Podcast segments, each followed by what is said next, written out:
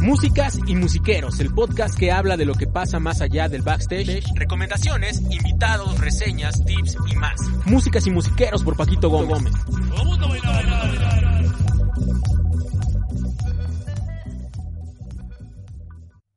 Hey, ¿qué onda? ¿Cómo están? Em, yo soy Paquito Gómez. Bienvenidos a este episodio número 16 eh, de Músicas y Musiqueros. Em, y pues tenemos dos personas más aquí en el estudio. Eh, todo fine, todos grandes amigos.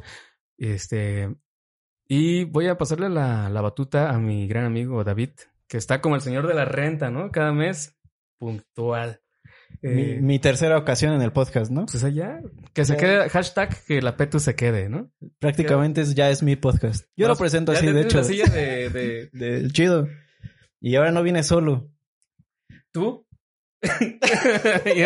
Porque cuéntame. Traje a un, a un- a un gran amigo, pero es de las personas que, que conozco dentro de la industria Ajá. como más completa. O sea, es músico, excelente guitarrista, Uf. Este, estudios de ingeniería y producción. Ahí les- Ah. pues de hecho, ahorita te ayudó. No, pues sí, mira, yo... Lo que es, ¿no? ¿Lo que es? Lo que es, No pasa Este- nada, se dice y no pasa nada. AIR, ¿Qué es eso? ahorita nos va a explicar. Ok, va. y le está incursionando en el mundo de manager. The management.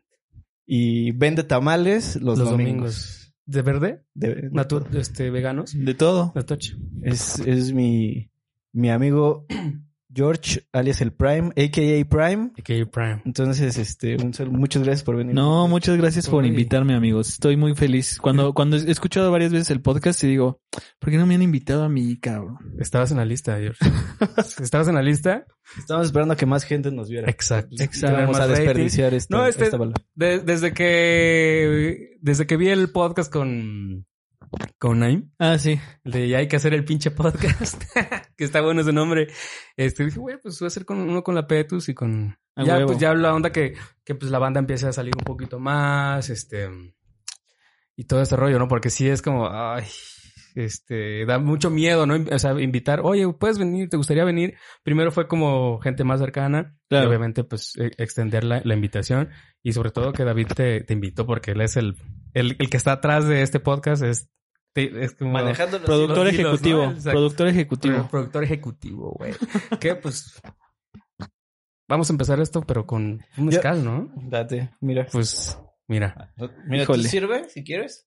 Y en, en lo que él... en lo que tú preguntas, Le ¿no? pregunto a Jorge cómo empezó en esto de la música. Digo, yo ya sé, porque Sí. prácticamente empezamos juntos. Sí. Pero más o menos, George, ¿cómo fue tu, tu incursión dentro de la música? ¿Cómo, cómo empezó? Bueno, yo empecé, digo, voy a tratar de resumirlo, pero, o sea, yo empecé en la secundaria, ¿no? O sea, fue cuando, cuando como que se puso de moda eh, el new metal y se puso muy de moda como pues el Californication de los Red Hot Chili Peppers y creo que como que, que de alguna manera se puso de moda el tener un instrumento, ¿no? o sea- 1999. Ahí te dejo. Entonces, como que fue tanto el, el furor que causó este el querer tener un instrumento que, que incluso la escuela hizo un show de talentos y Ay. como que trató de impulsarlo, ¿no? Trató de impulsarlo ahí. Y ahí fue como yo empecé a tocar, yo empecé a tocar este, pues ahí en la secundaria, luego en la prepa, este, como que lo dejé un poco y empecé a jugar más billar. Pero este, ya en la, pues en la universidad, Ajá. como que no sabía muy bien qué hacer. Y dije, pues voy a estudiar enfermata. Entonces estuve ahí un rato. Este, Eh, Aguas, ¿eh? Porque pueden demandarnos. no, no es cierto, no es cierto. Ya, ya estuve ahí un rato y luego tuve una banda que se llama Ventilader. Bueno, se llamaba Ventilader. Ajá. Estuve tocando con ellos como siete disco, años. ¿no? No, pues, Hicimos cinco discos. Cinco discos. Sí, ¿Están en Spotify? sí, sí, sí. Escúchalo, por favor. Este, y después, justo después, terminando ese, como, como ese proceso con la banda, fue cuando entré a donde estoy ahorita, ya como desde el otro lado de la industria, ¿no? Que no es tanto como músico, sino como, como ejecutivo, por así decirlo, que es en One RPM, ¿no? Es donde estoy trabajando ahorita y ahí soy AIR. ahorita que me preguntabas qué es una IR, pues realmente ha mutado mucho esa posición durante el tiempo. Eh, Salud, muchachos. cuando, cuando esta salud. Salud, salud. Banda, la banda que nos escucha en Spotify, en Apple, en ebooks, eh, estamos degustando un mezcal. Wish. Es este, un espadín. Muy rico. Muy bueno. Muy temprano, muy temprano, pero muy rico. 11 de la mañana, señores. Y este, bueno, una IR lo que hace, eh, an- lo que hacía antes, o bueno, algunos todavía lo siguen haciendo, eh, la- la- o sea, AIR significa artista y repertorio. Es la persona en la disquera que se encarga como de desarrollar el proyecto en todos los sentidos, ¿no? Como qué canciones escoger, este, con qué productor, qué músicos estaría bueno que grabaran con un, con el disco, etcétera. Oh. O sea, es, es básicamente lo que está tras de el- una disquera, por decirlo así. Sí, O sea, es, los que es- hacen- es una posición dentro de una escala tal cual. Y, eh, y bueno, obviamente también se encarga de firmar nuevos talentos, ¿no? O talentos pues ya Oh. consolidados. O actualmente, eh, y sobre todo en, en un modelo de negocio como el que en el que estoy, Ajá. está muchísimo más enfocado a la firma de nuevos talentos que a la parte creativa. Pero, este, No digo, también... preparados, pero tenemos, queríamos que escucharas algo. te Mira, exacto. Oye, te aprovechamos para ponerte en nuestro nuevo sencillo, ¿no? Sí, eh, eh, donde estoy es, es más bien una cuestión como mucho más desde el punto de vista comercial, ¿no? O sea, como... Oye, o sea, digamos, eh, no- bueno, nosotros no somos tan comercia- músicos comerciales o no es al menos nuestra tirada, pues, ¿no? Ser unos estrellas. Casi, casi tú, tú juegas un papel, o ustedes pues juegan un papel ahí medio como villano. Bueno, no tan villano, o sea, no vamos a decirlo así, pero sí una cuestión de, de que te puede, te pueden ver como bien, como bueno o como malo, ¿no? Así como que, ay, ¿por qué no me seleccionó a mí? ¿Por qué no? Sí, apoyas todo a el o tiempo. sea, Ustedes juegan con esa parte, pues, por decirlo así. Pues no? sí, o sea, todo el tiempo, digo, de alguna manera tratar con artistas es, es muy chido, pero también es complicado, ¿no? Porque existen como incluso, pues como celos, ¿no? O sea, como porque, o sea, al final de cuentas todos los artistas creen en lo que están haciendo. Y, y eso está increíble, ¿no? O sea, creo que el paso número uno es como ser honesto con tu música y creer en lo que estás haciendo. Pero pues eso también te da como eh, esta percepción de, o sea, güey, si no te gusta mi música es porque tú estás mal. Porque yo creo en lo que estoy haciendo y está bien, ¿no? Y al final de cuentas, pues no se trata de estar bien o mal, es, es simplemente puntos de vista distintos y, y listo. Pero sí, o sea, sí, sí tratas mucho con eso, ¿no? Con el, ¿por qué yo no soy más prioridad para ti que esta persona? Y, te, y hasta te dicen nombres, ¿eh? O sea, te dicen, ¿por qué él sí y yo no? ¿No? Uy. Y, y digo, es parte de, y, y está bien también, o sea, también respeto mucho pues que todos los proyectos defiendan lo que están haciendo, ¿no? Y al final Claro. de cuentas nadie va a defender un proyecto más que, que El creador. el creador, ¿no? Entonces está chido, o sea, no lo veo para nada como algo malo que me pase, yo creo que es normal y, y simplemente hay que saber cómo, pues cómo tratar, ¿no? Al artista también. Pero, eh, o sea, está chido porque, o sea, en tu caso, güey, tú estuviste del otro lado también, ¿no? O sea, tú Claro. estuviste, tú fuiste o, o eres este músico y estuviste firmado por, por una disquera chonchi, sabes cuál es, o sea, cómo, cómo es estar del otro lado, ¿no? O sea, no sé si, por ejemplo, todos los que, los que chambeen de, de AIR hayan vivido esa onda de, Claro. de estar de, de los dos lados y, y entender a- al artista como tú, güey. Sí, es creo que- chido, ¿no? digo, no sé qué tantos, obviamente hay muchos artistas que, que saben de mi banda, ¿no? Seguramente hay muchos que no, pero creo que sí hay como mucho más eh, empatía, ¿no? O sea, como que sí sé lo que es estar del otro lado y estar como en esta lucha de, de, pues de que las cosas funcionen y que quizás no funcionen, ¿no? Sí. Y, y pues eso también creo que ayuda a que, pues a eso, a empatizar con el artista. Oye, y, hablando de eso de, la empatizada, tú has estado en la posición de, oye, no, sí está chido, carnal, pero este, pues tienes que, no tienes que decir tales palabras o mm, tienes que vestirte así. Más bien yo creo que has, has, has, has Pues, entrado a ese juego o más bien da- das libertad creativa al sí, artista y la más verdad. es como que, ah, pues sí. Yo creo que hoy en día es eh, mucho más fácil que haya artistas mucho más completos de los que había hace 20 o 30 años, ¿no? O sea, Ya ahorita, ahorita ya, ajá, ahorita lo- hay artistas que, que saben perfectamente cuál es su concepto visual, que saben producir, que saben componer, que cantan cabrón, que, o sea, que escriben muy bien. Entonces, pues más bien es tratar de, de detectar a ese tipo de talento, ¿no? Claro. Porque ya el de, o sea, el, sinceramente yo creo que ya hay como, como una generación de artistas muchísimo más preparada que la que había antes, ¿no? En todos los sentidos, o sea, desde la estilo, desde cómo manejan sus redes sociales hasta cómo producir una canción. Obviamente, creo que cada vez se ha mejorado más. Entonces, el, el agarrar a, a una persona solo porque igual canta increíble y tratar de desarrollar ese proyecto, yo creo que ya es mucho más complicado, ¿no? Claro. Y al final también, o sea, desde donde estoy, nosotros eh, no somos dueños de la música de los artistas a diferencia de una disquera.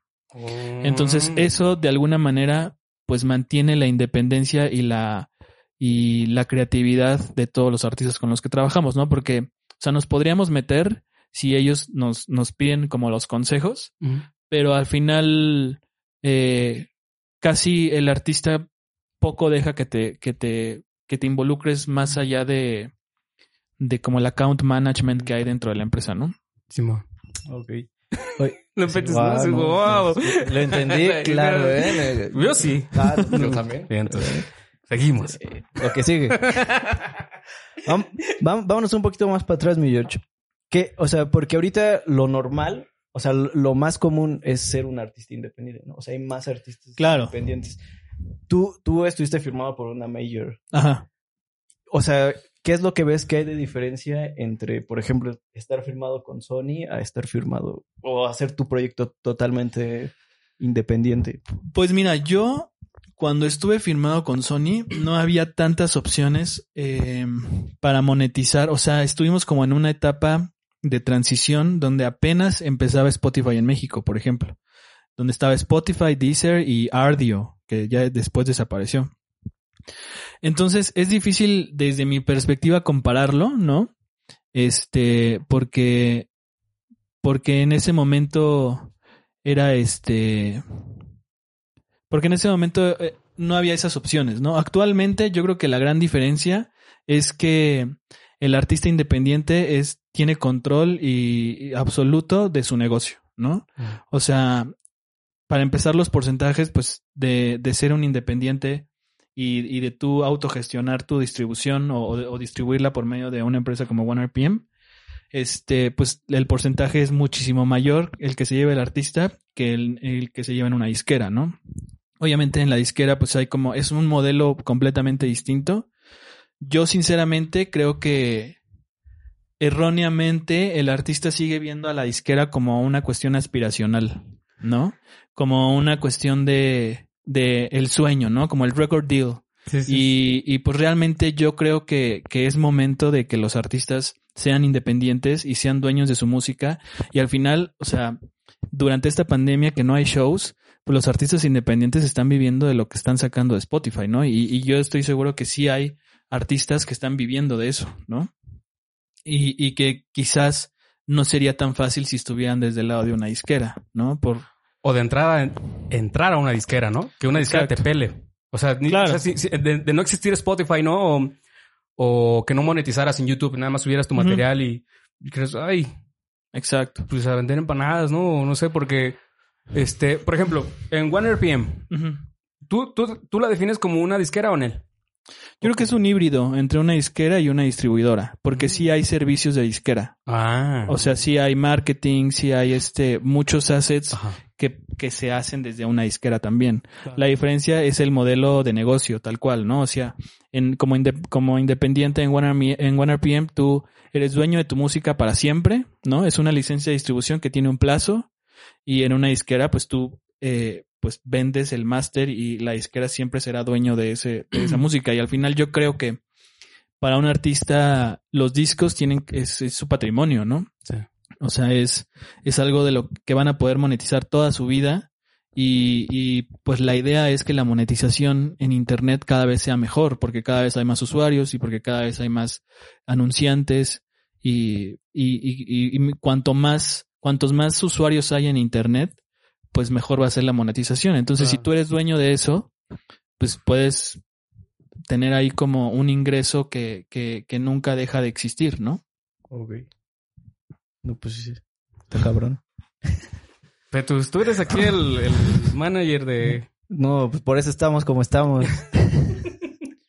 Pero sí, o sea, Ah. o sea, la o sea, realmente en cuestiones prácticas, yo no veo diferencias de lo que hace un 1RPM con lo que hace un Major. Ajá. Este, en cuestiones de, de, de negocio, creo que es muchísimo mejor para un artista ser dueño de su propio negocio. Básicamente ustedes nada más distribuyen. Bueno, Y, hacemos eh, todo el trabajo de marketing alrededor de los lanzamientos. obviamente, por ejemplo, una distribuidora como OneRPM. Eh, sí, ok, independientes, eh, bandas o artistas mejor producidos. O sea, dices, ah, pues chido, te jalo, te, te distribuyo y todo el rollo. Pero también tienen un filtro. sí. Quiero, o sea, quiero entender, pues, que. eh, ¿cu- ¿Cuántas distribuidoras como OneRPM hay en México? Híjole, yo creo que debe haber por lo menos cinco más. Cinco más. Ya, o sea, yo pues supo- quiero suponer pues que todos tienen un filtro y no es por ser mal pedo, o sea, no es por una mala onda ni, ni, ni, ni nada, ¿no? O sea, sino que justo que vaya con, con la línea, ¿no? O sea, OneRPM más o menos, o ustedes, o, mm, ¿cuál es como el género o el, círculo en el que más eh, ven Mira, ¿Crecimiento? es, crecimiento o, o, o, o por- con los que más hacen clic también, pues, ¿no? O sea, pues mira, en realidad, eh, OneRPM ha crecido mucho durante los últimos años. y, y se, hay el equipo de marketing se especializa por género también. Entonces hay como hay un, Oh. una unidad de negocio que, que hace pop y hace electrónica, hay otra que hace regional mexicano, hay otra que hace hip hop y otra que hace rock y alternativo. ¿Tú cuál haces? Yo rock y alternativo. Ay, ¿A quiénes, a quiénes llevas? ¿O quiénes? Este, pues tenemos a Camilo VII, Los Mesoneros, Ruby Tates, Technicolor Fabrics. Tienes que mencionar a todos, güey, porque si no los te van a reclamar. Sí. Hello, Ah, no me me dijiste, güey. Hello Hijos, La Gusana Ciega, Ah, este, Rawayana, ah, son muy buenos. este, digo, son, son varios más, ¿no? No los quiso decir. güey. Pero este, sí, o sea, la verdad tenemos un roster muy interesante de alternativo y en, real- en realidad, por ejemplo, siento que OneRPM en algún momento se hizo a- se dio a conocer mucho por el alternativo, o sea, porque en un inicio pues, se firmó Hello Seahorse, en algún momento estuvo Café Tacuba con nosotros, La Gusana Oh. Ciega, claro. pero realmente eh, el, en cuestión de revenue, este, y en cuestión de crecimiento y volumen de, de streams por artista, digamos, nuestro género más fuerte es el hip hop. Uh. Y el, y el género que más está creciendo es el regional mexicano. ¿Más para todavía? nosotros. Ah, para ustedes, para, Para ustedes. nosotros. Ah, Porque nosotros en realidad de regional mexicano No aún tenemos poco, ¿no? Mm. pero, pero bueno, está, está Ya creciendo estamos, bastante. pero cagando durísimo, güey. De cambiarnos de estilo. Yo estoy bien. No, güey. No está- Carnal, mira, o sea, Estaríamos grabando ahorita en Los Ángeles. ¿por qué ahí? ¿Por qué no? Vamos a pelear. Gáname. Ya nos vamos a pelear aquí. No quiero Este, escenas. eh, pero, ah, o sea, digamos, OneRPM sí es, sí es de lo más fuerte que hay aquí en. en Sí, México, claro. ¿no? O sea, Se porque, de hecho, demás. no, porque, no, en serio, cuando O sea, he ¿tú tocado- quisiste cuando he decir? tocado- Cuando he tocado con artistas así como poperos, como que la idea es ir a OneRPM. O sea, no, no hay, Oh. no ven, yo no he escuchado, de hecho, ninguna de las otras opciones. Como que todos Sí, están enfocados en. Creo que en ir hemos, ahí. hemos hecho un buen trabajo de posicionarnos dentro de la industria, ¿no? Qué chido. Y eso está muy cool. Creo que hace falta expandir justo, justo la marca hacia, hacia el público, digamos, ¿no? O sea, hacia la gente que no es parte de la industria. Pero se está trabajando en eso y, y creo que, creo que de hecho eso es parte como de, de, de lo que hablaba de las disqueras, ¿no? Que sigue siendo un poco aspiracional porque a lo mejor no es lo mismo decirle a tu mamá firme en Sony Music Oh, claro. que, que, que todo el mundo, o sea, aunque no seas de la industria, sabes lo que significa Sony Music. Que a no One RPM, lo mismo, ¿no? ¿no? Que al final, o sea, yo estoy convencido de que hacemos un muchísimo mejor trabajo, ¿no? Pero, pero no es lo mismo decir firme en Universal Music o en Warner Music eh, que firme Aunque en no te saquen el disco, ¿no? Que... Exacto. o sea, o sea, la neta- es la neta. y digo, la No. verdad es que son modelos distintos y, y todos tienen como sus pros y sus contras, ¿no? Claro. yo, yo creo que para un artista en ascenso y un artista eh, consolidado que quiere ser dueño de su música, pues obviamente la independencia es muy importante, ¿no? Oye, ¿tú vas a preguntarle? Sí. Pregúntale. Iba, o sea, va- va- vamos así como por parte. O sea, el proceso de, o sea, porque aquí nos escuchan muchos, muchos, Un chingo. de, de músicos y gente que quiere, este, pues, o, o sea, no, no, no sabe, o sea, por ejemplo, Paquito y yo no, no, no, no estudiamos esta onda, ni sabemos bien esta onda, y no sabemos bien cuál es el proceso que se tenga que llevar para al final presentar tu proyecto. O sea, uno pues llega y dice, ah, pues voy a compongo, grabo y luego que grabo, pues ya, ¿cuál es el proceso? O sea, nadie te dice bien cuál es el proceso Claro. que, que tienes que, que seguir. O sea, porque hemos, hemos, voy a platicar contigo y hemos visto esa onda de cómo hay unos artistas que crecen mucho más que otros y no significa realmente que su producto sea mejor que los otros, pero que están haciendo Claro. la chamba que se tiene que hacer.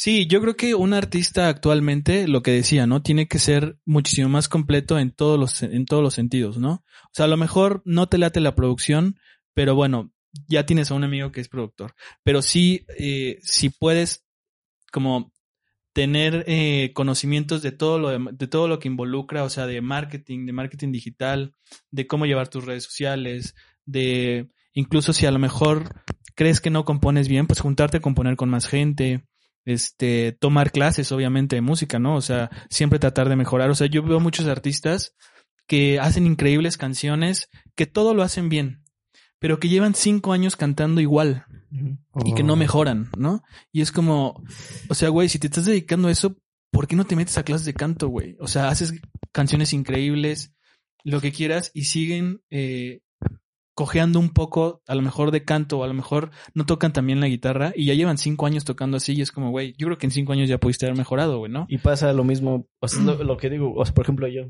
pasa lo mismo a la inversa, ¿no? Pues estás muy clavado en la música y esa onda Claro. y no te enfocas como en la onda, pues, de promoción, o sea, de, de saber qué es lo que tienes que hacer para, para tener el... Exacto, y en realidad, pues los Como primeros, o sea, Tultitlán. No, pues. si lo vemos como un paso, pues es, es obviamente hacer música, ¿no? Tratar de mejorar en tu instrumento todo el tiempo, tratar de hacer muchísimas canciones para que cada vez hagas mejores canciones. Y, y una vez que tienes eh, canciones terminadas, pues, pues la verdad es que yo creo que sí, si no tienes como mucha idea de, de, de, de qué hacer, pues acercarte a la gente a la que tú creas que, que te puede enseñar algo, ¿no? O sea, eh, La rodilla, por ejemplo. o, o tocar puertas también, ¿no? O sea, en realidad, el proceso para entrar a OneRPM no es, no es más complicado que mandar un mail con música y pues, ver Y si ver funciona o no, ¿no? Claro. O sea, no, no va más allá de eso. Y, y, y, y bueno, y si no funciona, y, o sea, hay más opciones y también hay mucha gente que creo que te puede ayudar, ¿no? O sea, creo que sí es muy importante hacer como comunidad también dentro de, de la música, ¿no? O sea, eh, y aprenderle a, a, a la- a los demás, ¿no? O sea, creo que es súper importante.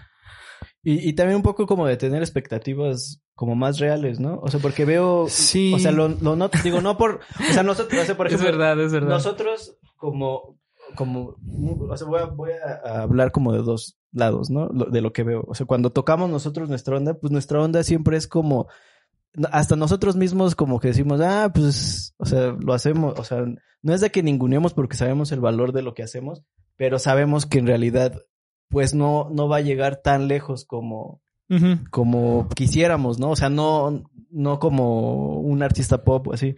Pero también luego veo, cuando voy a tocar con algún chavo de pop, veo la otra onda de que ellos en realidad creen que van a llegar a lo más... O sea, digo, todo se puede en realidad, ¿no? Claro. Pero de que, o sea, están con la idea de que van a llegar muy, muy lejos y en un tiempo muy corto.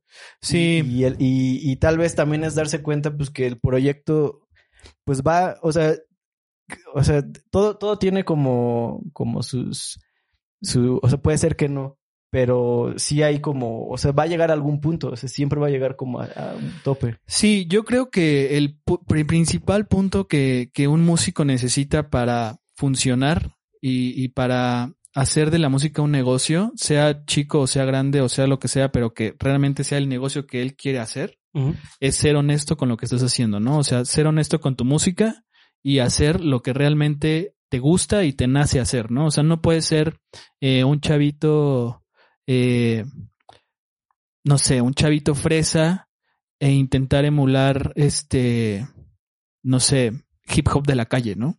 Solo con el objetivo de funcionar, de que tu proyecto funcione. Yo creo que hay que hacer las cosas por las razones correctas, ¿no? Que no es la fama, sino realmente disfrutar. No, y obviamente creo que dentro de los objetivos está bien plantearte metas económicas también, ¿no? Pero creo que sí es muy importante el, el que hagas esto por las razones correctas, porque si lo haces con, con esta sed de fama y de fortuna, pues la frustración puede llegar muy rápido. No ¿no? manches, o sea, hay, un buen de gente, ¿no? O sea, Hay digo, mucha gente así, hay mucha gente de, de todo. eh, y también creo que es súper importante justo saber en qué momento de tu carrera estás para, para, para tomar acciones, ¿no? O sea, Claro. por ejemplo, de repente llega mucha gente que me dice, como, no sé, por decir algo, es que, ¿sabes qué? Voy a hacer lo mismo que hizo Radiohead para el disco pasado. Y es como, güey, Radiohead hizo esa estrategia porque ya es Radiohead, güey. Exacto. Y a lo mejor la podría emular Muse, güey, si quieres, ¿no? Pero un artista que tiene 500 seguidores en Instagram no puede hacer las mismas estrategias que está haciendo Radiohead porque no van a funcionar igual, ¿no? Y, y No, también... Incluso, incluso como musical, ¿no? O sea, es un proceso que ellos han tenido de Exacto. tantos discos que, Exacto. que, pues, es como su proceso, ¿no? Y al final también, o sea, creo que la, o sea, la gente que hace música tiene que tener muy consciente de que muchos proyectos, bueno, más bien que todos los proyectos caminan a velocidades distintas y que no hay atajos, ¿no? O sea, de repente hay mucha gente que, que, que empieza a hacer música creyendo que hay atajos y que hay como, güey, yo si hago esto y pasa esto, ya, o sea, en un año voy a estar llenando un lunario, güey. Y a lo mejor hay artistas que sí, ¿no? Porque yo he visto artistas que en dos años han crecido muchísimo. Sí. Pero, y, y, pero hay artistas que a lo mejor su, su proceso les va a tomar siete años, ¿no? Para llegar al mismo lugar que el otro. Y está bien, o sea, no es una cuestión de, de que alguien esté haciendo malas cosas y el otro bien. Simplemente, o sea, hay factores que nadie sabe por qué están pasando, ¿no? Sí. O sea, O sea, justo a, a- a lo, a ese punto también está chido, güey, porque, o sea, también o sea, hemos conocido un buen de gente, güey, ¿no? Y músicos de Tocho. Y, y luego sí te topas con, con banda que, que espera por, por obra del Señor sí, ya romperla, güey, y pegar y... Aparte, obviamente existe la payola, ¿no? O sea, si tú tienes Claro. un varo y pagas para que te pongan en las 40 principales y donde, donde te quieran poner, este, qué chido, ok. Y ahí pues es más fácil que puedas pegar, ¿no? Por decirlo así. Pero la otra, la otra parte que, que quería llegar es de que, eh, ¿cómo conecta tu música con la gente, güey? O sea, ¿tú cómo vas a conectar tanto, por ejemplo, vamos a poner un, un ejemplo. Carla Morrison. Hace 10 años, cuando ella empezó a pegar con, con la serie Soy tu fan, no sé si te acuerdas de esa serie. Sí, sí, sí. ¿Tú te acuerdas de esa serie? Sí, güey. Ahí está.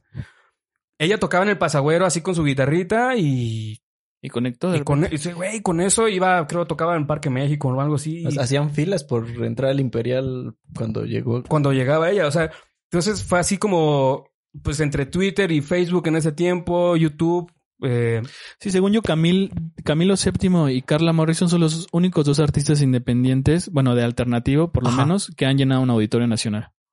o... Sí, y también es que la- es esa onda que también uno nunca sabe a dónde se va a mover la industria, ¿no? O sea, por Sí. ejemplo, hace cinco años, hace cinco años yo no me imaginaba, por ejemplo, que hubiera artistas de chavos haciendo el pop que se hace ahora, güey. Claro. O sea, el pop cantautor, que es de ¿no? cantautor, el pop que es de como de bolero, o sea, eso no sé, hace 10 años si hubiera alguien hubiera dicho se va a hacer ahora este pedo, nadie, o sea, nadie hubiera apostado Exacto. porque iba a pasar eso. Y al final de cuentas, los artistas que están funcionando, sí te das cuenta de que están preparados, de que están haciendo las cosas por las razones correctas y que trabajan todo el tiempo y que en ningún momento dicen, güey, es que yo sé que si estoy en tal playlist de Spotify, voy a, voy a romperla, ¿no? O que si estoy en la radio. O sea, la verdad es que ya nada determina el éxito de los artistas, ¿no? O sea, más que la música y que eso, como dices, conecte con la gente. ¿no? Y obviamente, como cualquier empresa y como en cualquier negocio, el tener un budget mayor a- al de otros, pues te generan mejores oportunidades, ¿no? De crecimiento. Pero tampoco significa nada y tampoco este, determina Si la vas a armar. contundentemente si, si la vas a armar, ¿no? O sea, yo he visto artistas que, que quizás estaban haciendo o están haciendo las, la, la música que están haciendo por razones completamente Nombres. incorrectas Nombres, y que tienen este y que tienen presupuestos increíbles Ajá. y pues no funcionan. O sea, también como que, o sea, la gente no es para nada tonta, güey.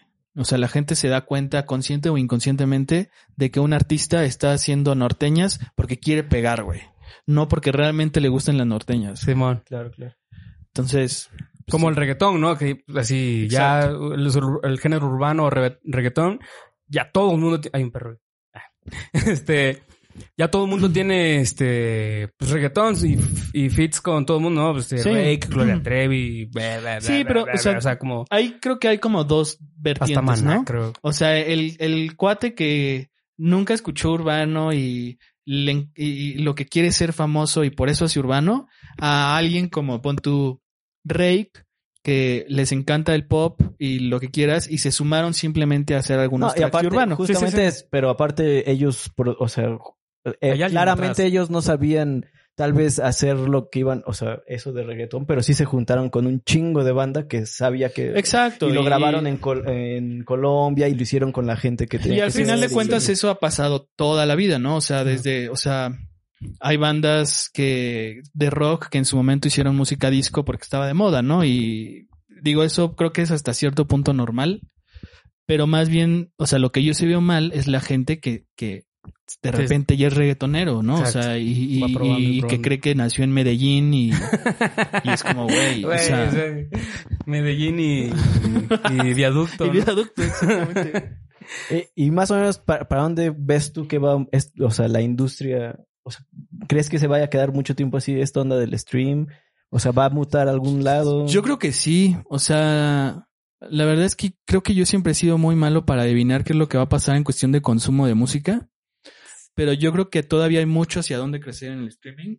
En cuestión de plataformas. Este, hay plataformas que apenas están como, como introduciéndose a ciertos mercados. O sea, por ejemplo, eh, Amazon, Amazon Music no tiene mucho que dentro de México. Ajá. Spotify acaba de entrar a Rusia hace unos meses.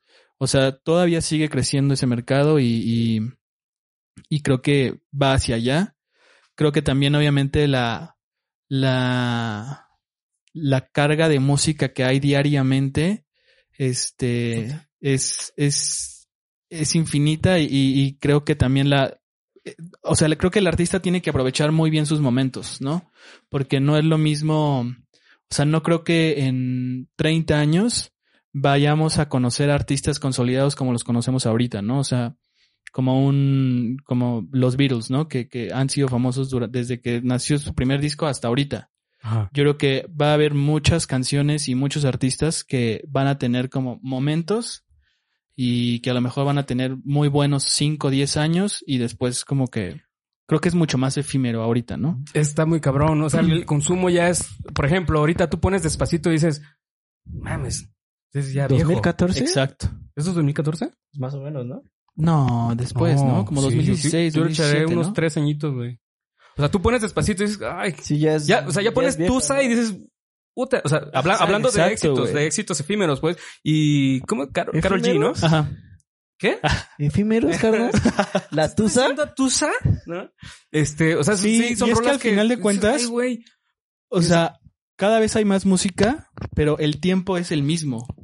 O sea, a lo mejor tú escuchas al, al día eh, dos horas de música Mm. Y, y las escuchas diariamente, ¿no? Pero cada vez hay más música para escuchar. Y tus mismas dos horas, o sea, tienes que elegir entre escuchar lo que escuchabas ayer o meterle dos o tres canciones nuevas. Y entonces ya vas a dejar de escuchar lo, lo otro. Sí. Entonces, este... Sí, o sea, hay demasiada música hoy en día. Co- Como, como consumidor, ¿no? O sea, por ejemplo, la- amigos que nos escuchan que no son músicos. Eh, pongamos, ya tienen como su top 10 de rolas, pero siempre, por ejemplo, Spotify, ¿no? Así, la recomendación de la semana. Vamos a decir Spotify porque es como el más popular, digamos. ¿no? ¿En México es el más popular Spotify o cuál? Eh, digo, el consumo en YouTube es, es gigante, ¿no? Ah, O sea, hay más gente consumiendo YouTube que. Sí, sí, sí, sí. Pero digamos como, en- ya ves que Spotify tiene como Pero- el playlist de la semana, recomendación de la semana. Ah, algo sí, así, ¿no? sí, sí. Entonces, mucha banda, o sea, eh, a, a mí me ha pasado pues que he conocido personas que no son músicos. y, ah, es que conocía a fulano por la recomendación de la semana y ya Claro. lo empecé a seguir y, y dices, órale, qué chido, qué chido para el artista, pero o sea, yo como, como músico, pues hablando del otro lado, pues ya tengo como mi, pues casi casi mi playlist de Sí. lo que escucho, güey. Y, pero también eso me cierra un poco porque digo, ay, no manches, ¿cuál es esa nueva rola, güey? No, No, O sea, incluso como la forma en la que consumimos la música, güey. O sea, por ejemplo, a mí en lo particular me costó mucho trabajo Spotify, güey. Ajá. O sea, incluso el primer año que pagué Spotify Sí, casi no grande, lo. No lo no, lo, no usaba, güey. O sea, nada más usaba, o sea, compraba mis discos y así. Estás grande, güey. O sea, sí, güey. No, no es, eso no, eso Sí, no es, yo creo que- eso no está, yo creo- Es cierto, güey. pero la, Yo creo que es como cualquier producto en realidad, ¿no? O sea, tú, no sé, de, de cierta a cierta edad compras eh, un chingo de desodorantes distintos y llega una edad en la que te casas con uno, güey, ¿no? Y creo que también pasa mucho en la música. O sea, hay, hay, hay como un periodo de exploración eh, y, de, y de buscar nuevas cosas hasta cierta edad donde dices, bueno, pues a mí ya me gusta este pedo. Y, y es, o sea, digo, estoy hablando de un consumo como promedio, ¿no? Ajá. Obviamente hay gente que se dedica a la música y hay gente que, que es tan apasionado a la música sin precisamente ser músico que todo el tiempo está buscando cosas nuevas y que se está escuchando y seguramente ahorita sabe perfectamente quién es Carol G o y a lo mejor tiene 55, 70 años, no sé, güey, ¿no? pero este pero sí, creo que en, en general pues llega un momento en que tú ya tienes tus rolas favoritas y es eh, escuchas muy poca nueva música, ¿no? Qué difícil. Sí. Es un tema difícil. O sea, es chido, pero difícil. Sobre todo para los creadores. ¿no? Sí. O sea, conectar, híjole. porque también, o sea, debes de estar pensando, digo, no lo había pensado, pero como, como, como artista, güey, debes de estar pensando también en esa onda, ¿no, güey? O sea, de que, de que tu rola que tal vez le, le invertiste un chingo de tiempo, si funciona, va a funcionar bien poquito, güey. Pues Y- sí. y, a- a- o sea, ya no es la onda de, por ejemplo, de que ahorita hay chavillos queriendo aprender a tocar rolas de Metallica de hace Claro. 20 años, 30 años, ya tu rola va a durar dos meses, güey. Sí, o sea, desafortunadamente sí es así. O sea, yo creo que sí, el tiempo de vida de una canción hoy en día es muy corto y creo que el creador tiene que estar en una constante, en una constante creación, ¿no? O sea, todo el tiempo tiene que estar creando nuevas canciones y todo el tiempo tratar de estar vigente, ¿no? O sea, hoy en día ya no existe eso de me voy a tomar un año sin hacer música, ¿no? O sea, para un artista que tiene menos de 10 años de existir, yo creo que es, es prácticamente imposible desaparecerte de dejar de hacer música porque la gente está todo el tiempo, o sea, todos los viernes hay música nueva y todos los viernes la gente desecha este canciones de un viernes anterior, o sea, hay muchas, o sea, hay muchas canciones que seguramente vas a escuchar nada más una vez en tu vida, ¿no? Simón. Entonces, este, pues sí, así es como es el consumo ahorita. Pero yo también creo que, a diferencia de antes, con estos servicios, Ya me Que- deprimí. Me dio ansiedad, güey. con, con estos, no, pero, al- al- o sea, yo creo que, que este, o sea, el hecho de que existan estas plataformas que monetizan Ajá. es, es muy bueno para los artistas porque están monetizando y están viendo dinero que hace 10 años no se veía, ¿no? O sea, y también está existiendo y como naciendo, si no es que ya nació hace un par de años o más, como la clase media, ¿no? Del, del músico. O sea, antes era o te iba fatal o tenías una casa en Miami, ¿no? Chinga. Y ¿Nosotros hoy- ¿En cuál estamos, güey? Y hoy en día... Bueno, tú y pues, hoy- pues, estás en Warner Premiere, güey. No, y hoy en día creo que, creo que hay músicos que, que están en una clase media, o sea, que realmente tienen ingresos mensuales eh, gracias a su música en streaming y que complementan con, con merch o que complementan con shows en vivo. Bueno, ahorita obviamente no, pero que realmente sí hay un negocio, ¿no? O sea, a mí personalmente, cuando, cuando tocaba en la banda, Ajá. no teníamos esto, o sea, era muy difícil, este, o sea, para empezar, hubo, hay miles de shows donde, donde prácticamente vas con los gastos pagados, ¿no? Y había, no había realmente una monetización de internet, ¿no? O sea, ese ingreso Olvídalo. no existía. Sí. Este. Y, y el tener como empresas que, que, que de alguna manera te dieran cierta dirección, pues como que tampoco había tantas, ¿no? Entonces yo creo que es un muy buen momento para la música, o sea, independientemente de que el consumo ha cambiado mucho, yo creo que es un buen momento. O sea, yo creo que la música está pasando por un muy buen momento y creo que cada vez va a ser mejor. y creo que cada vez va a haber más, eh, más dinero, tal cual, ¿no? O sea, Oye, por ejemplo, de hablando de seguidores, ¿no? O sea, em, disculpen la, la insistencia en el tema de Spotify porque pues, es lo- como lo que más uso, por decirlo así, en streaming. Y YouTube también, ¿no? Bueno, pero en cuestión de mediciones. em, vamos a Spotify y tú dices tal banda, ¿no? Este, los, los escuchas mensuales, sí. ¿no? Tiene que ver en el algoritmo de consumo y de remuneración o monetización el que, por ejemplo, David, ¿no? David Monroy tiene tiene 20 mil seguidores, Ajá. Ve- 20 mil seguidores y eh, 200 escuchas al mes. Ajá. O sea, ¿cómo, cómo interviene eso? O, No, en realidad. o más bien los, los- plays de las canciones tienen son las que Sí, o sea, en realidad la monetización en cualquier plataforma es por medio del play. el play. O sea, no importa los seguidores que tengas. No, Que o sea, obviamente, o sea, mano, ¿no? cualquier número que exista en internet, sean tus estadísticas de redes sociales o de plataformas o de lo que tú quieras, Ajá. pues son números que a los que les tienes que poner atención, ¿no? Y son números que, que es bueno ponerte metas y es bueno este crecer, porque al final de cuentas en digital todo es medible, ¿no? Sí. Y, y te puedes dar cuenta quién te está escuchando en Argentina y quién te está escuchando en Monterrey y en Estados Unidos, ¿no? Entonces, si hay que ponerle atención, obviamente, a los números. Creo que es súper importante para un artista el conocer a, a tu audiencia, o sea, eh, que realmente entiendas a tu audiencia, ¿no? Y que, y que sepas qué es lo que, lo que quiere recibir de ti, ¿no? Y el vamos, este, estamos hablando de música, ¿no? Repartición de música. ¿Qué, qué futuro o, o, o como qué le, así que se platiquen en entre ustedes, entre grupos de WhatsApp de, Ujú. de 1RPM Ujú. o entre amigos managers? Que también eres manager. Sí. Ay, perro. Bueno, Ahorita- recién, ahorita- ¿No quieres, recién ahorita- empiezo. ahorita- ahorita- ¿No ahorita quieres hablamos de eso. entrarle? No, este, por ejemplo, ¿qué futuro hay como en los podcasts? ¿No? O sea, como... ah, ¿se, se han, han ustedes entrado en ese círculo, güey? Así como, ah, pues esta madre No, Sí, no. o sea, en realidad nuestra empresa es completamente musical. musical. No, no tienen planeado así como... mm, De momento no.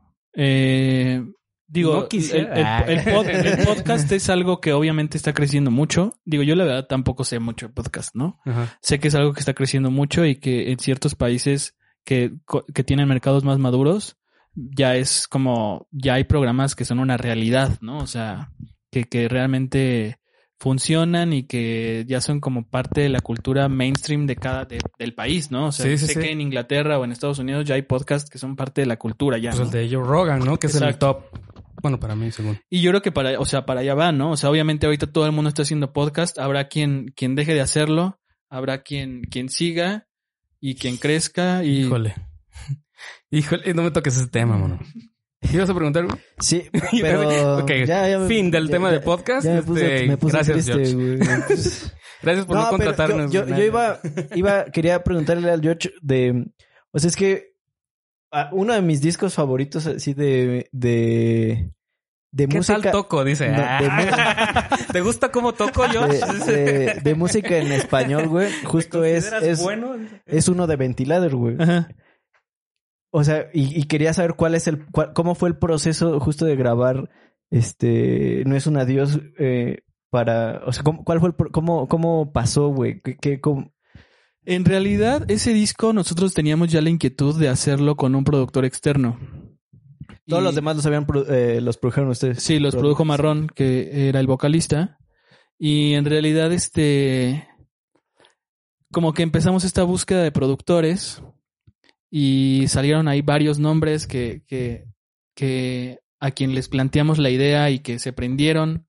Pero en realidad, como que seguíamos buscando, etcétera, hasta que eh, Gonchis, que es el bajista, eh, que tiene una muy buena relación con el hermano de Leonel García, con Charlie, como que le dijo, ¿por qué no van al estudio de mi hermano y conocen a mi hermano y hacen algo, no?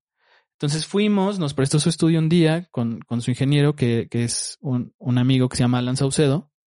Este, grabamos una canción, un cover de Café Tacuba ahí, este, como para conocerlos, conocimos a Leonel, estuvo un rato en el estudio, como que sentimos muy buena vibra de él. Y este, y después como que, bueno, seguimos, seguíamos buscando productores, pero la verdad es que nos había gustado mucho eh, la vibra de Leonel. Como que le dijimos a Leonel y me acuerdo que pasó mucho tiempo entre que le dijimos que si nos quería producir y, y que realmente pasara, ¿no?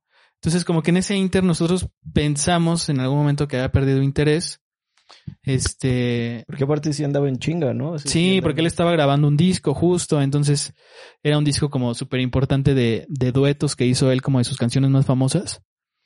Y este. Y entonces como que nos agüitamos y dijimos, bueno, pues vamos a hablar con él. Nos agüitamos y también pedimos ayuda a unos estudios que llaman Cosmos Producciones, donde nos dijeron, sí, nosotros les hacemos, creo que eran dos o tres canciones, ¿no? Y ya fuimos a hablar con Leonel como para decirle, oye, pues digo, ya sabemos que estás súper ocupado, porque mejor no nos prestas tu estudio? Y este, y listo, ¿no? Y él dijo, no, no, no, yo quiero hacer todo el disco, güey. Entonces, este, la neta se portó increíble, estuvimos grabando con él. De las 11 canciones, 8 fueron con él y 3 con Cosmos. Pero es, lo que está chido es lo que, o sea, es que si escuchas un disco, uno anterior y ese, güey, o sea, se escucha que es el, o sea, se escucha que es ventilador, güey, o sea, se, Claro. se sabe, güey. Pero sí hay un avance, Sí, un- este, sí. es como sonoro dentro de, de Sí, lo que es la banda, güey. O sea, eso está chingón, que es lo- la onda de, de conseguir como un, un productor externo, güey, que, que te puede ir guiando de lo Claro. que tú tienes, ¿no? O sea, si tú tienes en la cabeza una onda, pues eh, justo el productor te puede ayudar a, potencializar pues esa idea. güey. Sí, la verdad es que Leonel pues también es una persona súper talentosa, güey, ¿no? O sea, en todos los sentidos, o sea, canta, escribe, produce, es como un melómano que, que sabe muchísimo de música, no nada más de, de, de pop, ¿no? O sea, sabe de todo, sabe... Me acuerdo que una vez fuimos a un restaurante y estaba sonando, estaba, estaba sonando jazz y no me acuerdo qué tema era, pero adivinó qué trompetista era, ¿no? Sí. Y, y, y así como, y no era como un trompetista, digo, seguramente en el mundo del jazz famoso, ¿no? Pero Ajá. no era así como. Que lo reconozcas, ¿no? O sea, Exacto. sí, este, un, un compa me decía que no sé en qué conciertos y de, de Kenny Garrett o Chris Potter, un saxofonista ahí bien pro, que estaba ese güey. Es como que lo había visto en varios conciertos de jazz, Sí. como muy, muy específicos de, de jazz y eh, siempre se topaba ese güey ahí. Sí, es una persona órale. Que completa, sabe ¿no? mucho de música, sabe muchísimo de música y todo el tiempo se está preparando. Y por ejemplo, Leonel es una persona consolidada que todo el tiempo sigue estudiando su voz, ¿no? Y que todo el tiempo sigue mejorando su voz, que es lo que creo que tendrían que hacer todos, ¿no? este, pero sí, la verdad fue una experiencia increíble. Eh, terminamos el disco ahí. Eh, Leonel prácticamente, este, lo hizo sin ningún tipo de interés más que el de ayudarnos, igual que, que Cosmos también en su momento. Y ya después, ya con el disco terminado, fue cuando firmamos con Sony Music ese. Oh. Escuchen ese disco, banda, está bien chido. eh. Eso se lo Sí, dan está a Sony, chido. ¿verdad? Sí, es. Ah, entonces, no, entonces no lo escuché. O No, eh, pero eh, sí es un lo que discazo, se- ¿eh? Lo que Sí gana es ese di- discazo. lo que gana, digamos, entre comillas, este, ese disco va para Sony. en la gran mayoría, sí. La gran parte. O sea, pero tú, tú recibes regalías de algunos discos. Eh, en realidad el catálogo, es, Ajá. el catálogo de, de Ventilador que no está en Sony, está en OneRPM. Ajá. Que digo, la verdad es que genera muy poco. Pero este, el, el disco pues sí es de Sony y, y nosotros pues tenemos una regalía de artista mínima.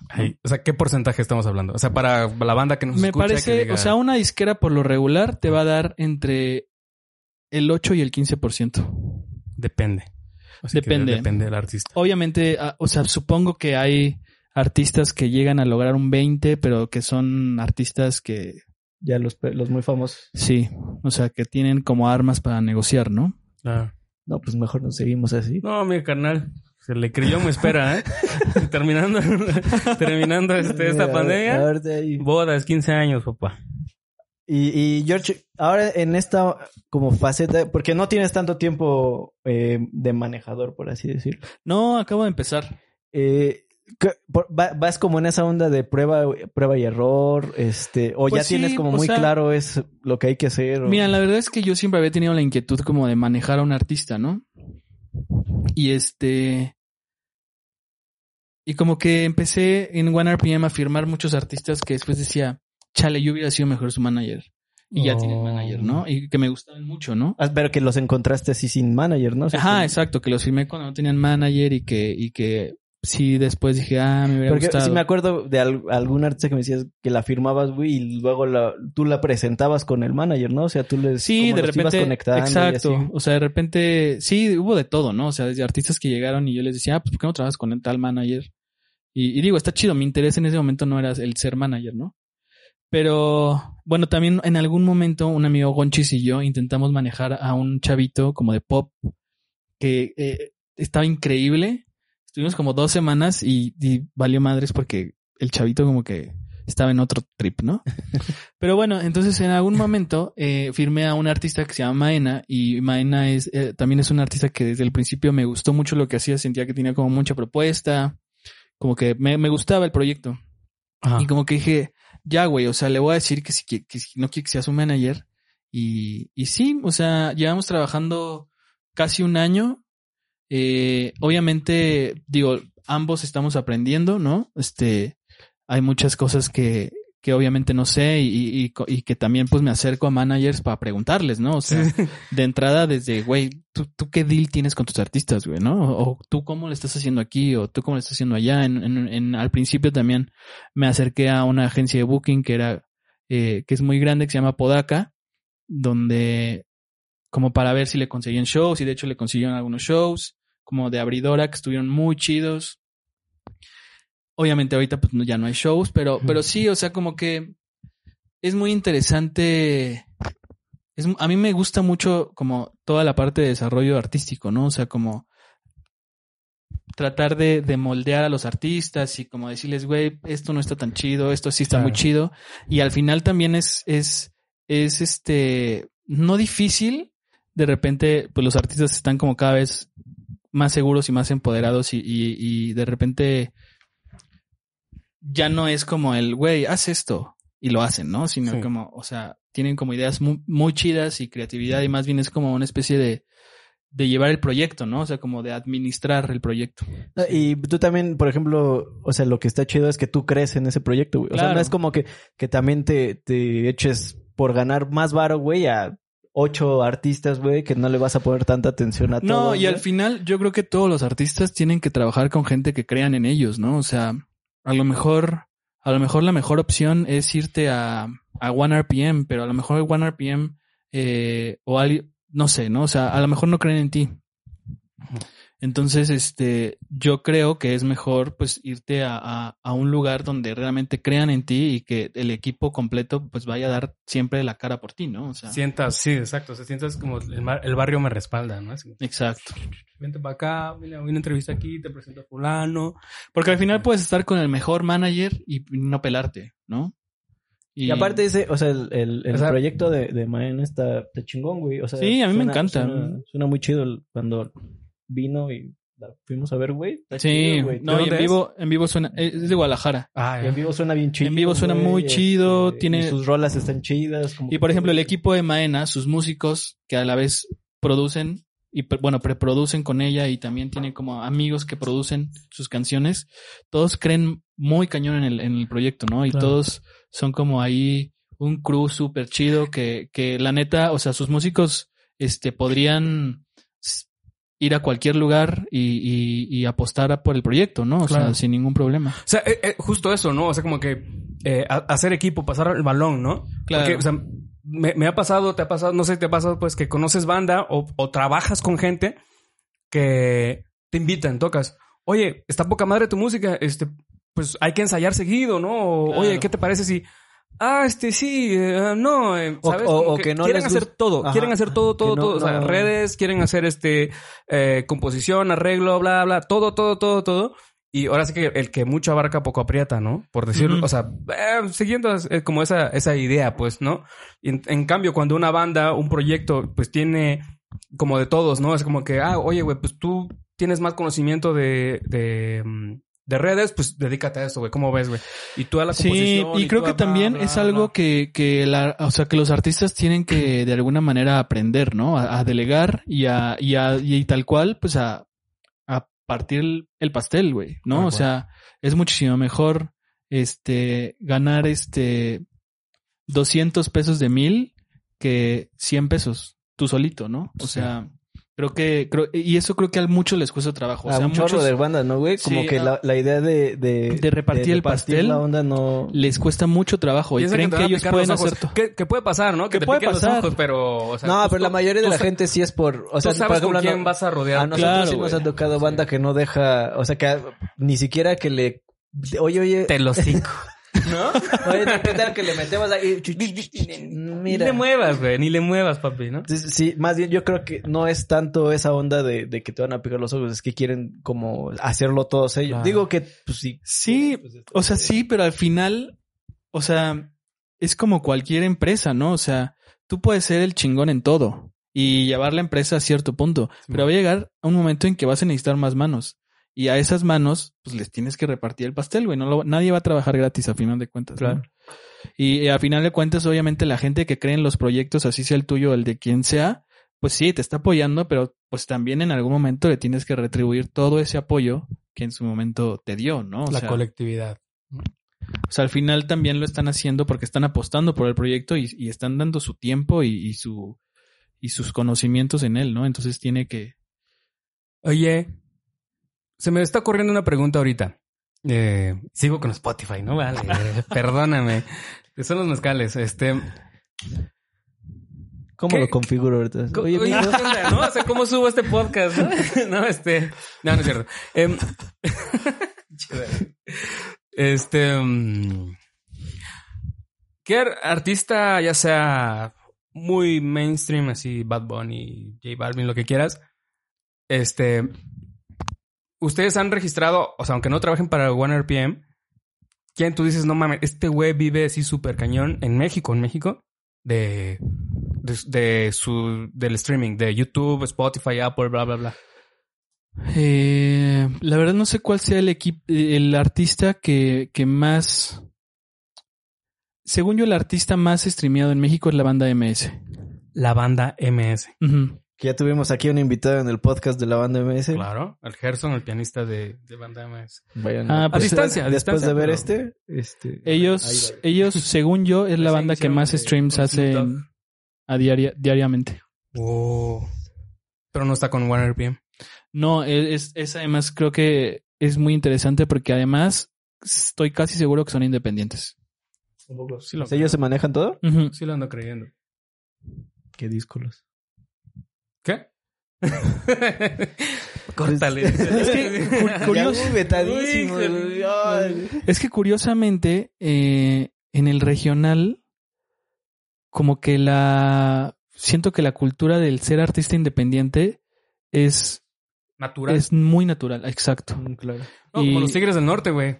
Y al Esos contrario, todo. Y al contrario, o sea, se les acerca una disquera y es lo menos aspiracional a lo que ellos podrían, este, lo que en- o sea, ellos jamás, o en, la- en su gran mayoría dirían No. como, no, no, no, no, qué, qué, qué disquera, ni qué agregadora, ni qué distribuidora.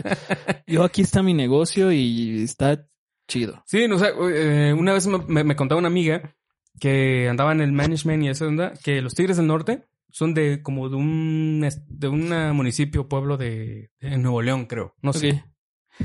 Que esos güeyes emplean a un buen de medio pueblo, digamos así, o media ciudad, así.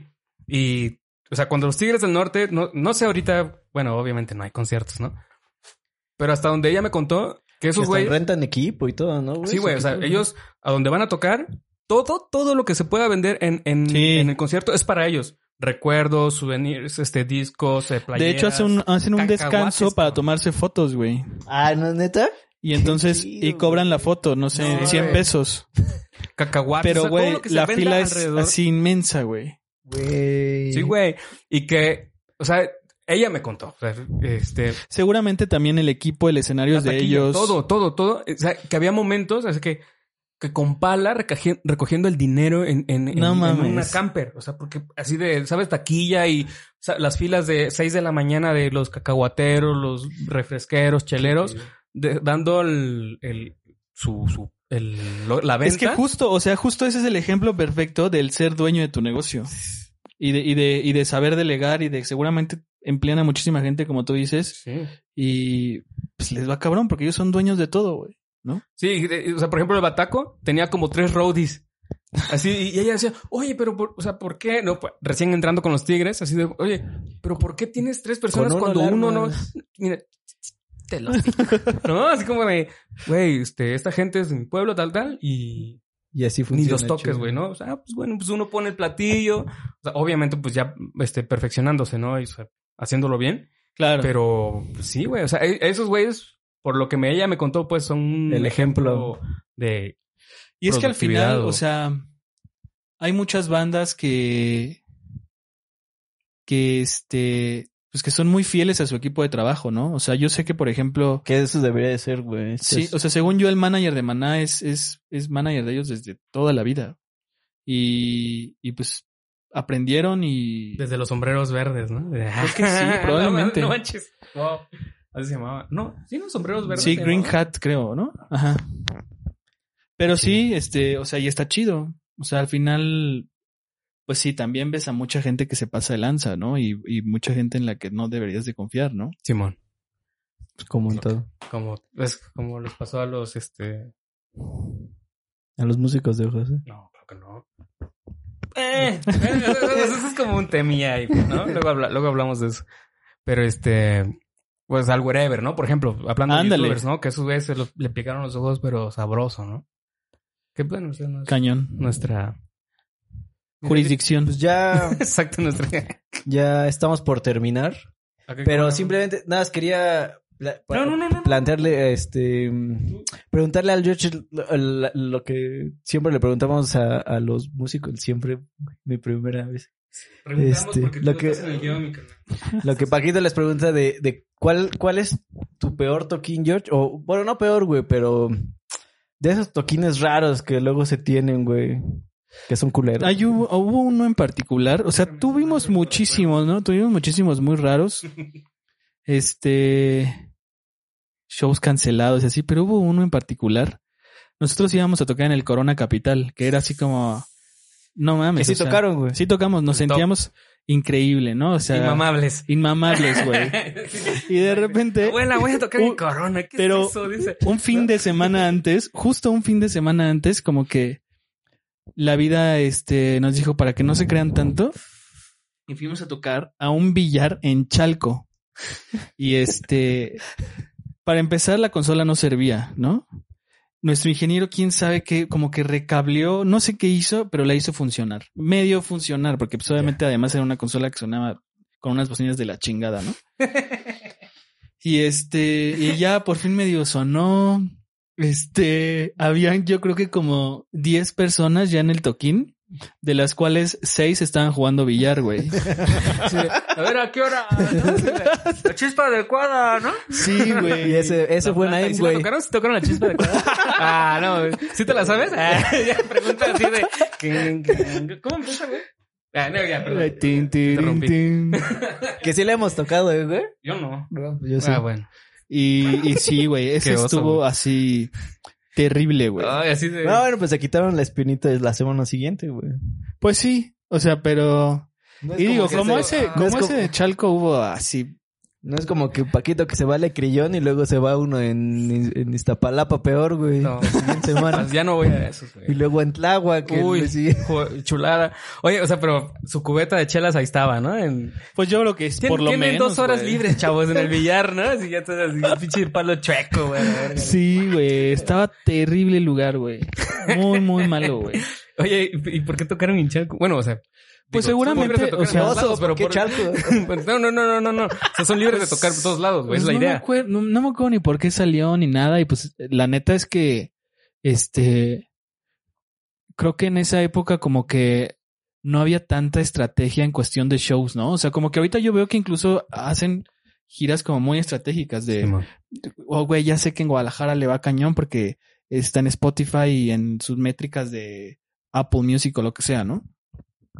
Y entonces en esa época pues como que hacíamos shows a lo güey, o sea, O sea, porque ese año se aventaron buenos shows, ¿no? O sea, ese corazón Ajá. también fueron Vive Latino ese año, ¿no? no, Vive Latino fue como dos años antes. Sí, porque Ah. y me acuerdo que también, iba- o sea, por ejemplo, iban a un chingo de toquines que había, o sea, con grupos chingones, güey, o sea, que estaban... Pues tanto como un chingo no.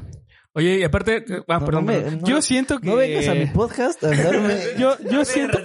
Yo siento que la gente en ese entonces, en ese entonces como que, como que tenía una percepción de la banda muy equivocada, güey. O sea, no sé si manejábamos muy bien nuestras redes sociales. Güey, pues yo veía un día tocando aquí con Café Tacuba, güey. Luego aquí con La Gusana Ciega, güey. Ah, esos estuvieron muy chidos. Por ejemplo, esos dos sí estuvieron muy chidos. Fueron esos dos, güey. Hasta, güey, hasta, hasta en el de Café Híjole. Tacuba, eh, en la rola de la chica banda, dije, en Sí, un concierto en de un concierto de Ventilader, Ventilader, güey, Dije, estuvo muy mames, chido. Con permiso. Dije, un gran highlight. Sí, pero, o sea, digo, también tuvimos. No, la verdad es que sí hubo muy buenos shows. Incluso con, con, con bandas más chicas. No, está bien. Eh, Pero este. Tocaban un chingo, por ejemplo, creció este...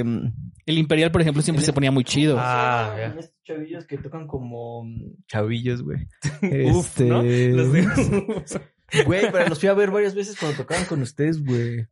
Que tocaban como ¿Little rock, Jesus? como... No, con Little Jesus. Ah, sí Apolo. Apolo, güey. Apolo tocaban seguido con ellos, ¿no? Y tocaban... Sí. y- Esos güeyes también crecieron, crecieron después mucho, ¿no? No Digo, sé, ahorita ya no, menos. ahorita no sé. No Hubo un punto en el sé. que crecieron mucho, Hubo un ¿no? tiempo en que sí tenían como su hype, ¿no? Y O aparte sea, anduvo con esta chava, güey. ¿Quién, quién chava? No sé, güey. No sé cómo se llama la chava. Una Ah, youtuber muy famosa, güey. El chisme. Ahí Oye. te la vamos a poner en la O sea, sí había como un circuito, ¿no? Los románticos de Zacatecas. Ándale. este, como un día. los románticos sí son como Venga. tempor... Bengala, enjambre. Venga, ellos son más, viejos que grandes, nosotros. ¿no? Como, como bengales como deporte. Oye, ¿qué tal Exacto. se siente tocar en el en el Corona? Que ahorita ya no programan bandas nacionales, ¿verdad? No, ese fue el último año que pusieron bandas mexicanas. 2012. ¿Y cómo les fue? Chido. Digo, tocamos así de que a la... Creo que eran como ocho y media de la mañana, ¿no? Ah, no. Exacto, así de así el barrendero, ¿no? No, la neta estuvo, o sea, la experiencia estuvo increíble. Este, pues es, o sea, sí te das cuenta de que año con año los festivales cada vez están más chidos, ¿no? O sea, la verdad es que eh, la organización, la logística de, de un festival de esos sí ya está muy chida. O sea, yo me acuerdo del primer Vive Latino al que fui, Ajá. o el segundo, que fue de haber sido, ¿qué? 2000, 2002, por ahí. Ay, Dios. Güey, hubo un momento en que se acabó el agua, güey. O sea, no podías comprar agua, güey. Ah.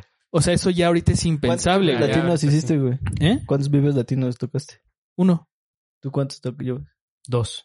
Ah, qué puto, güey. ¿Tú? Pregúntame a mí. Ni uno, güey. Ah, David. Pero qué tal? Pero pregúntame cuántos La de crillón, güey. La planta ahí 100, está, ¿no? 100 al, al El- año.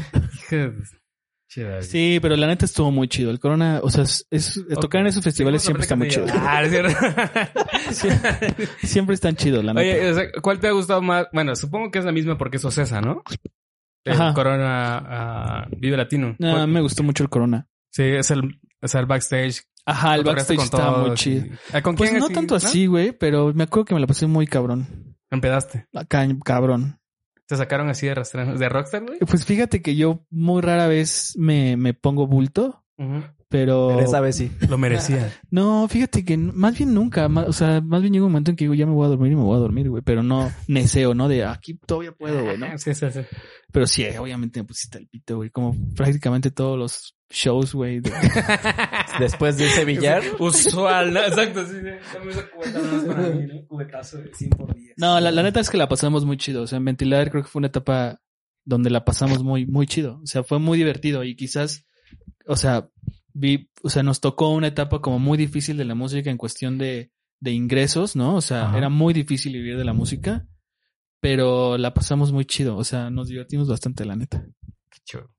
Pues ya estamos planeando el regreso, güey. Aquí en el podcast. ¿Estamos? Güey, Este, mira, sí, tú ya estás ahí en... moviendo los hilos, güey. De- Desde arriba. Seguro que quieres tener a David en tu banda, güey. Si de No, amigo, yo no- si de amigo, yo no- güey. yo, yo no voy a- yo estoy moviendo los hilos, güey. Ahorita que hay varo en, en la industria, ya, ya se posicionó el George en, en Ah, la no, empresa. Mira, Puede inflar los números, ¿no? Así Ah, entra sí. así, el- es hacker, ¿no? Así, un millón de reproducciones de una rola. Pues... bueno, mi George, un, un placer, ¿no? Un placer. No, un hombre, igualmente, invítenme más seguido. Por- Sí, güey, pero por supuesto. Por su pollo, Sí, sí. octubre, Muchas gracias. La pasé muy noviembre, cuando tú quieras, güey. Y ese mezcalito está ponedor, ¿eh? Joya. Sí. Gracias, Mezcal Quish, por este, por tan amable Patrocinio. patrocinio. Em, Hashtag Paquito Negociante. hashtag. Pati- Paquito Business. Bueno, Petus, este, despide tu podcast. ¿Yo por qué? yo, yo. Este, bueno, amigos, este, Venga, tú mucha- puedes, este, muchas gracias. Es- Este podcast va a salir ¿cuándo, Gibran? ¿Noviembre? Ahí en, ahí por, ahí, ahí por noviembre van a poder checar esta edición del podcast. Este, eh, un, Para el Día de Muertos, ¿no? para el Día de Muertos, especial de Día de Muertos, este, Paquito, este, un- unas palabras. No, muchas gracias, George. No, Qué gracias a ustedes, muchas Por gracias. aquí. Eh, gracias, gracias, David, por, por conducir este podcast.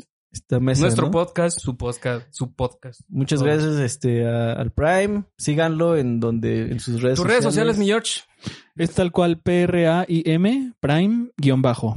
Ma- le mama que le manden este, ¿cómo se llama?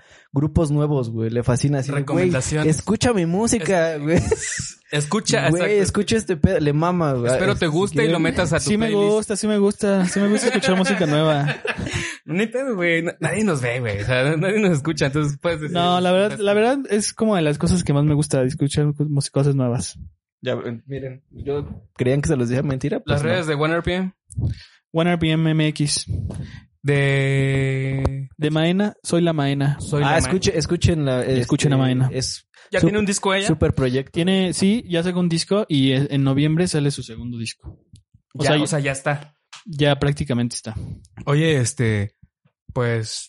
Ahí se lo compartes, ¿no? Este podcast. Sí, claro que ¿no? sí. Pues, o sea, échanos la mano, manda. ban- Banda. Vientos. Pues muchas, gracias, amigos. muchachos. Síganos en nuestras redes, güey. Ya, ya, ya se la saben, este.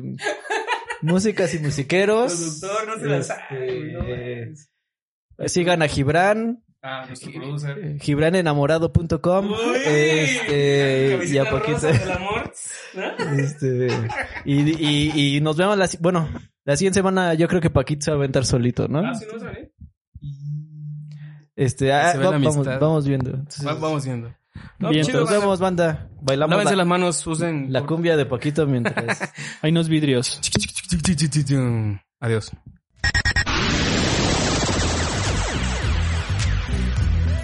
Los invitamos a que escuchen la siguiente emisión de Músicas y Musiqueros, el podcast que habla de lo que pasa más allá del backstage. Hasta la próxima.